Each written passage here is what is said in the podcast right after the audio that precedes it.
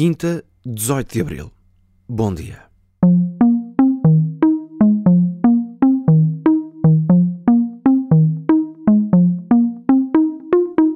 Em Nova York, um homem de 37 anos foi detido pela polícia junto à Catedral de St. Patrick's, na conhecida Quinta Avenida. O suspeito, que não foi identificado por nome, apenas como sendo um residente de New Jersey, terá tentado entrar na catedral com dois jerrycans de gasolina, um outro líquido inflamável e dois isqueiros de cozinha. Isto depois de, segundo a polícia, ter estacionado o carro no parque junto ao monumento, ter dado umas voltas a pé por ali e ter ido buscar os materiais suspeitos à viatura fonte policial citada pela Associated Press refere que, ao tentar entrar na catedral com tudo aquilo e ao ser abordado pelo segurança, o suspeito disse que só estava a tentar cortar caminho até ao carro que teria ficado sem combustível.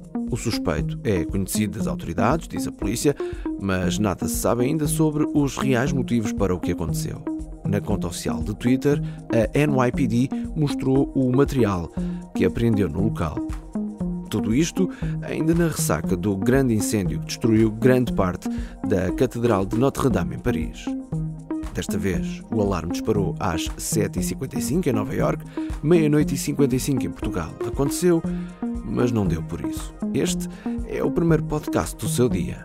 Voltamos depois da Páscoa. Bom feriado e bom fim de semana.